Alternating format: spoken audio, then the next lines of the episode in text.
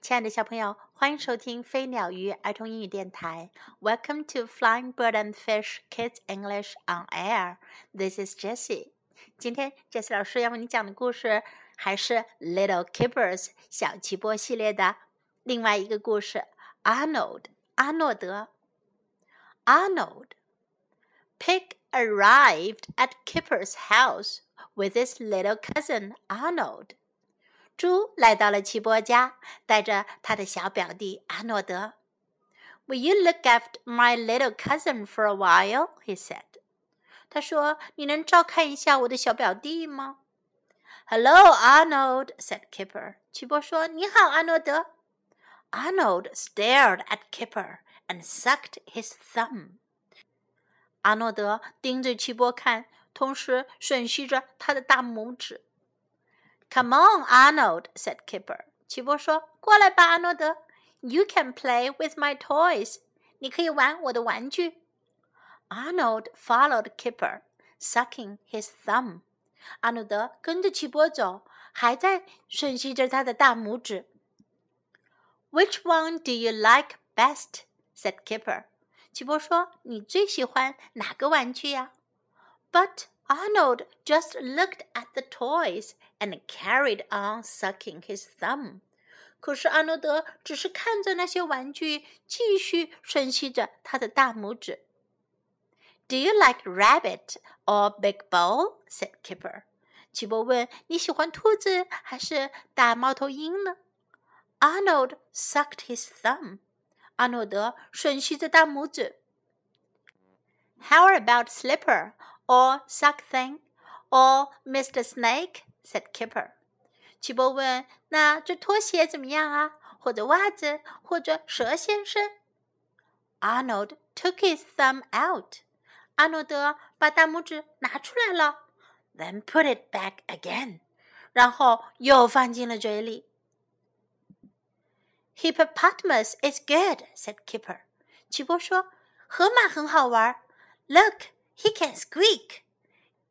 看，它还可以吱吱叫呢。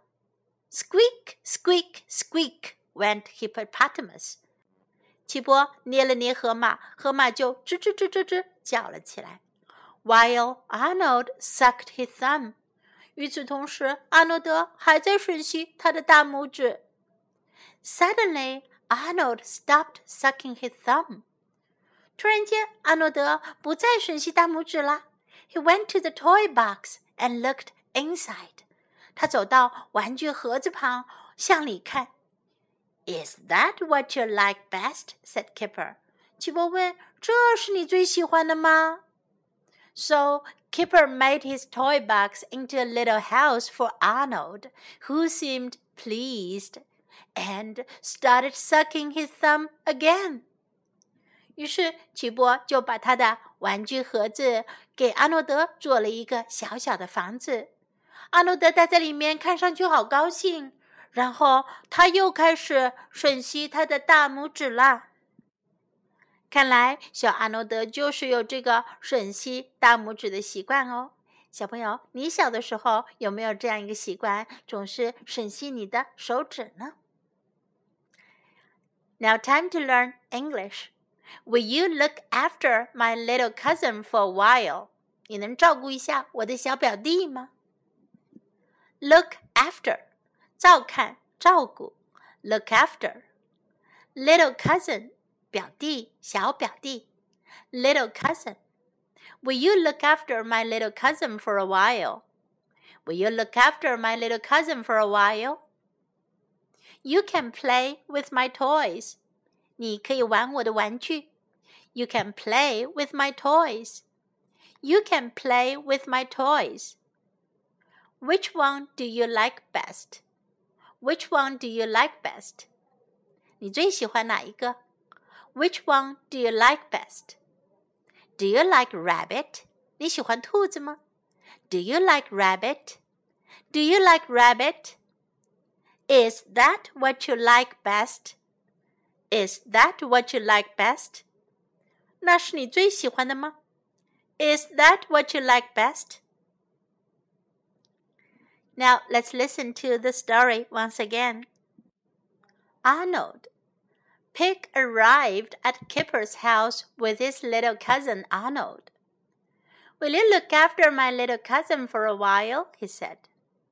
Hello, Arnold, said Kipper. Arnold stared at Kipper and sucked his thumb. Come on, Arnold, said Kipper. You can play with my toys. Arnold followed Kipper, sucking his thumb.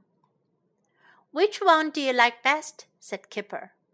But Arnold just looked at the toys and carried on sucking his thumb.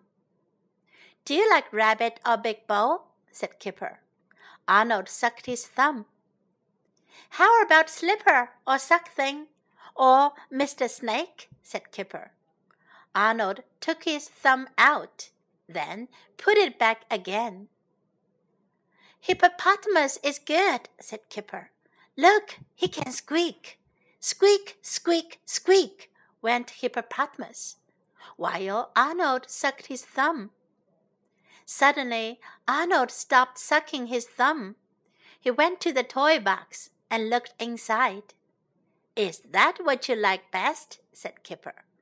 So Kipper made his toy box into a little house for Arnold, who seemed pleased and started sucking his thumb again. 关于小阿诺德的故事讲完了。Hope you like it. This is Jessie saying goodbye.